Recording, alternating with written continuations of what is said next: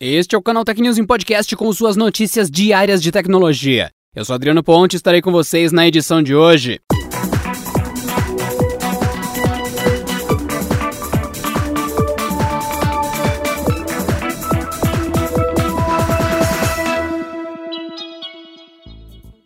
Quase dois meses após o anúncio de novos dispositivos premium no Brasil, a Samsung finalmente confirmou preço e disponibilidade do Galaxy Z Fold 2 no país.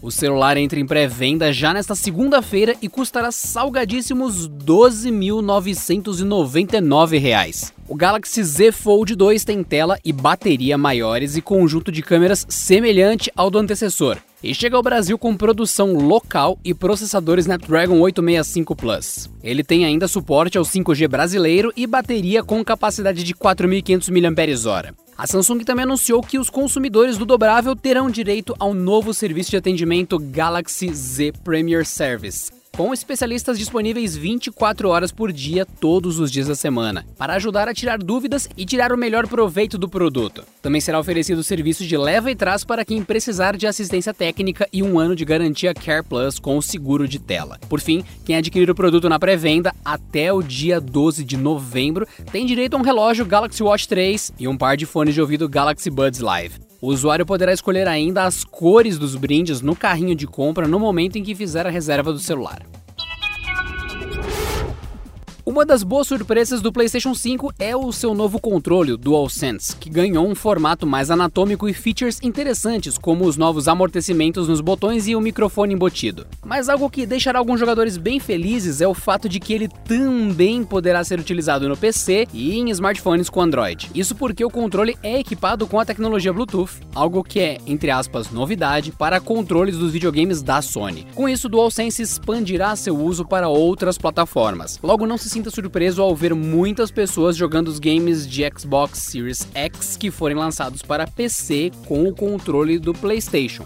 Foi isso que fez o youtuber Austin Evans, que foi um dos membros da imprensa internacional que recebeu um exemplar do PlayStation 5 para testes. O produtor de conteúdo conseguiu utilizar o periférico no PC e também no xCloud sem qualquer problema, com exceção a características que são exclusivas dos controles de Xbox, como o feedback tátil dos gatilhos. PlayStation 5 segue em pré-venda no Brasil em suas duas versões, a tradicional por 4.999 e a PlayStation 5 Digital Edition por 4.499. Seu lançamento oficial está previsto para o dia 19 de novembro.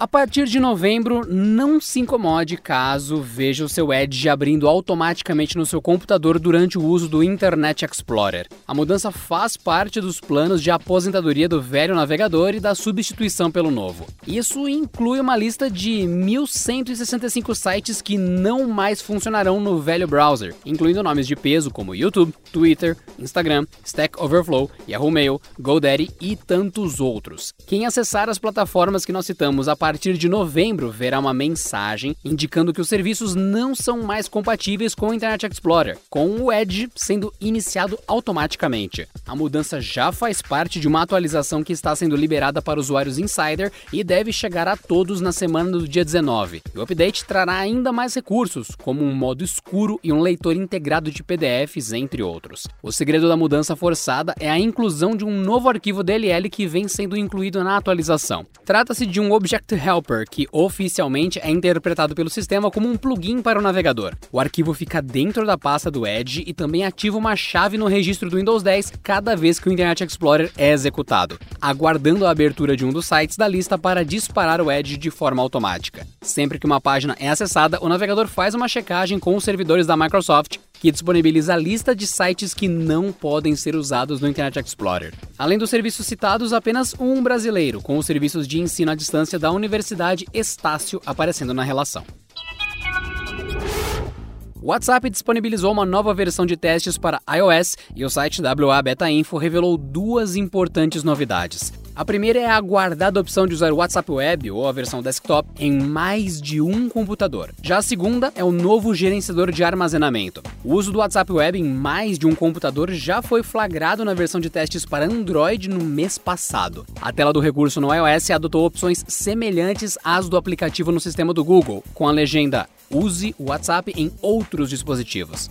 Apesar do novo botão para associar um dispositivo, o WA Beta Info publicou que o atalho, por enquanto, mantém o comportamento atual, que, entre aspas, expulsa computadores associados anteriormente. A outra novidade é o novo gerenciador de armazenamento, também já noticiado no Android. Ele ganhou mais destaques no menu de uso de dados e armazenamento do WhatsApp e apresenta um visual semelhante ao encontrado no beta para Android. O topo da nova tela mostra quanto espaço os arquivos do WhatsApp ocupam no celular e em seguida o app lista vídeos, fotos e outros documentos que estão pesando mais no aparelho, incluindo arquivos encaminhados. A última opção exibe o armazenamento consumido pelos diferentes contatos no app, com a opção de busca por conversas específicas.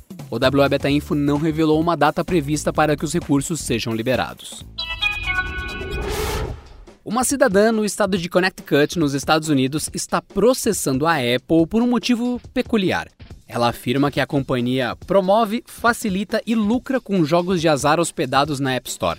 A ação foi movida depois que a reclamante, Karen Workman, baixou a obra Jackpot Mania em 2017 e gastou exatos 3.312 dólares e 19 cents, ou em conversão direta 18.500 reais. Isso em microtransações dentro do game em questão.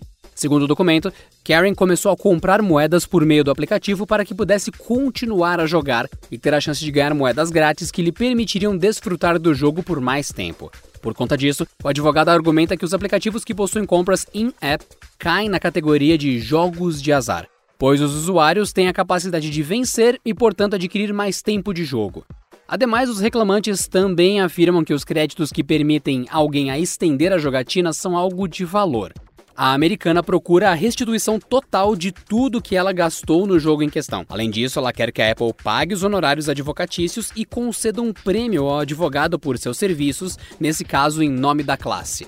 Vale lembrar que jogos de azar são proibidos na App Store, segundo a lei dos Estados Unidos, que restringe a promoção de tais atividades no espectro cibernético.